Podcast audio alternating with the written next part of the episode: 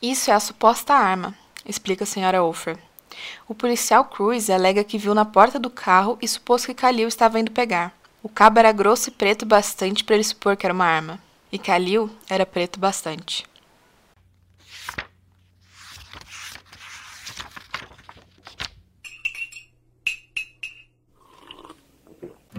Fala pessoas, está começando mais um episódio do Chaco Literatura. Hoje eu comecei de uma forma um pouco diferente, logo para impactar e dizer o quão importante é a leitura do livro que eu trouxe para discutir com vocês. O ódio que você semeia trata muito mais do que uma simples história, como vocês puderam perceber na frase de início que retirei do livro.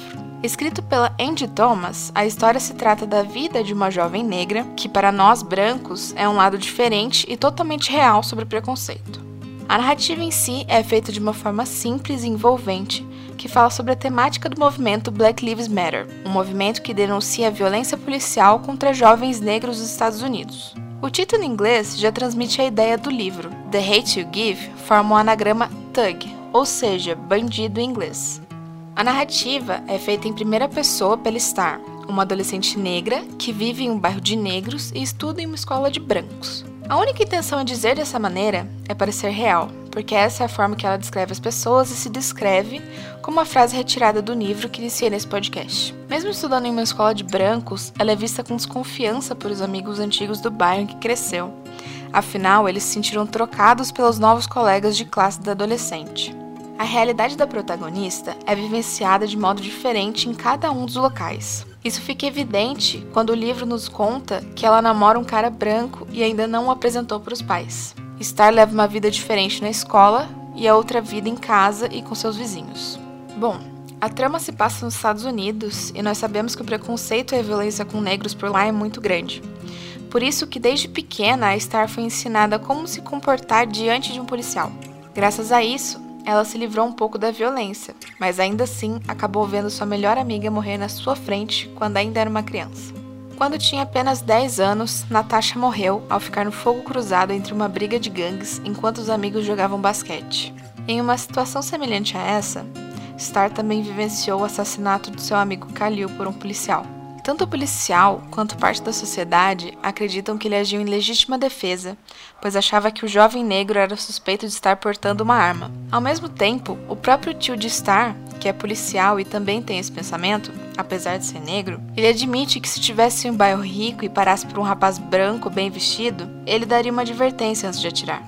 A diferença no procedimento policial exclusivamente pela cor do suspeito é totalmente uma forma de racismo. Após a morte de Khalil, a adolescente luta para que os negros ganhem espaço na sociedade e que não sejam vistos como os bandidos, apenas como pessoas comuns que estão tentando ganhar sua vida. A luta contra o racismo é totalmente aparente, como podemos perceber de início. Seu melhor amigo é vítima de uma batida policial e morre graças a três disparos feitos por policial.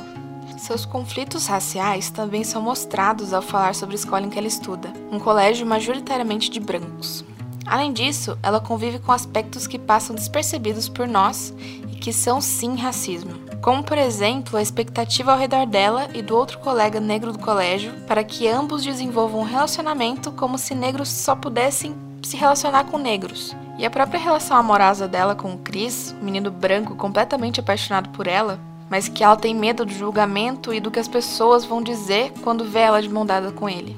Ou seja, até nisso o racismo está intrínseco na sociedade. Ela se importa mais com a diferença de cor do namorado do que na relação deles em si. Além de lutar contra o racismo, ela também luta contra o machismo, que também está totalmente presente no livro. A autora tenta e consegue nos colocar no lugar da personagem para que isso cause um impacto na nossa vida. É como um tapa com luva de pelica, como diria o ditado.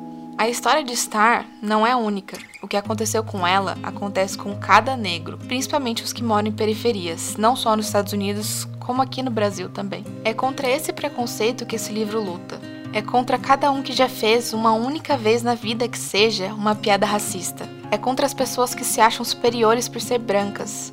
É contra o homem que acha que a mulher não precisa ter voz. É contra as pessoas que acham que o negro não pode ter o mesmo direito que elas. O ódio que você semeia foi de longe um dos livros mais importantes para mim. Ele me deu um tapa e falou: Menina, você tem privilégio sim.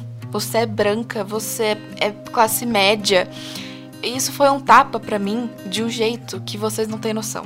Totalmente a realidade que a Star tem. mesmo sendo com pequenas coisas que acabam sendo simples para nós, desde uma festa até dar uma entrevista. E com isso, a personagem traz um discurso de resistência e força. A adolescente tinha todas as justificativas para se entregar ao luto e à tristeza, mas ela demonstrou uma coragem imensa ao decidir testemunhar o que ela viu, incluindo expor o tráfico de drogas que existia na sua região. Mais uma vez, Star não se calou perante as ameaças feitas pelo traficante depois de seu depoimento. Ela foi aconselhada por seu pai a não temer as consequências de fazer o que é certo. Star é um grande exemplo de resiliência, e sua jornada serve como inspiração para todos aqueles que sofrem preconceito ou que já perderam algum ente querido para a violência urbana. O ódio que você semeia é um livro que, além de mostrar a realidade dos negros, mostra as amizades verdadeiras criadas pelo Star e o seu relacionamento familiar. É uma história totalmente emocionante que, apesar de não te fazer chorar, te faz pensar em cada ato que você já fez, em cada frase que você já falou. A leitura desse livro é extremamente importante, principalmente no mundo que a gente vive hoje. De uma forma brilhante, o ódio que você semeia faz refletir sobre o fato de possuir amigos negros não isenta ninguém de ter preconceito. Star faz a gente refletir sobre não ver a diferença entre raças, que é um privilégio da raça dominante ou opressora. Falar que todos são iguais, independente da cor, raça, sexo ou religião, parece óbvio. Mas apesar do discurso ser certamente inclusivo, não é o que ocorre na prática. Negros, gays, mulheres, dentre diversas outras minorias, se é que a gente pode realmente chamar de minorias, sofrem inúmeros preconceitos todos os dias. É fácil para um homem branco sustentar o discurso de que trata todos de forma igual sem se portar com as diferenças. Ele não tem desafios ou nenhuma barreira por conta da sua cor. Infelizmente, o racismo e diversas outras formas de preconceito existem. E recorrer a essa realidade em vez de negá-la é o passo mais importante em uma mudança. O ódio que você semeia é, acima de tudo, um livro necessário em meio à sociedade intolerante e se torna um material totalmente importante, como eu já falei.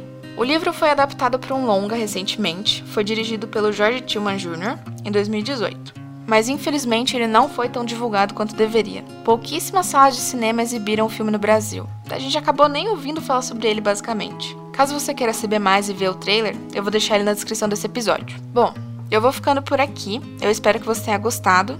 E se você já leu, vem conversar comigo sobre o que achou lá no Instagram. É @chaliteratura. Eu sempre tô por lá e aviso assim que sai um novo episódio. Enfim, é isso por hoje. Compartilhe aí com os amiguinhos e até a próxima sexta.